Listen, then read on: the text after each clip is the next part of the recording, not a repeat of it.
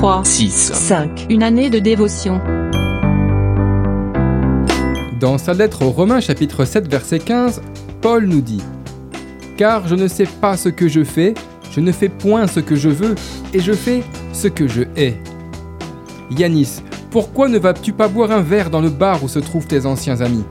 Yanis, pourquoi ne pas aller en boîte de nuit en souvenir du passé? Ne t'inquiète pas, certes, demain c'est dimanche, mais ta présence à l'église n'est pas obligatoire.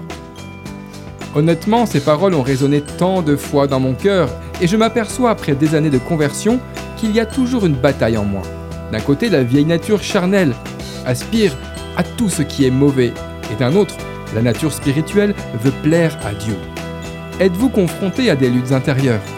Vous avez le souhait de satisfaire le cœur de Dieu, et sournoisement, votre nature pécheresse essaie de vous contraindre à faire des choses que vous ne souhaitez pas. Sachez que vous ne souffrez pas d'une double personnalité. Tant que vous serez sur la terre, vous ressentirez les effets de cette guerre en vous. Mais la bonne nouvelle, c'est que vous n'êtes pas obligé de vous laisser dominer par ce vieil homme aux idées corrompues. Avec l'aide de Jésus, votre Sauveur et Seigneur, et en faisant de lui vos délices chaque jour, vous pouvez crucifier la chair et ses désirs et vivre pour lui. Si par l'Esprit vous faites mourir les actions du corps, vous vivrez, nous dit Romains chapitre 8, verset 13.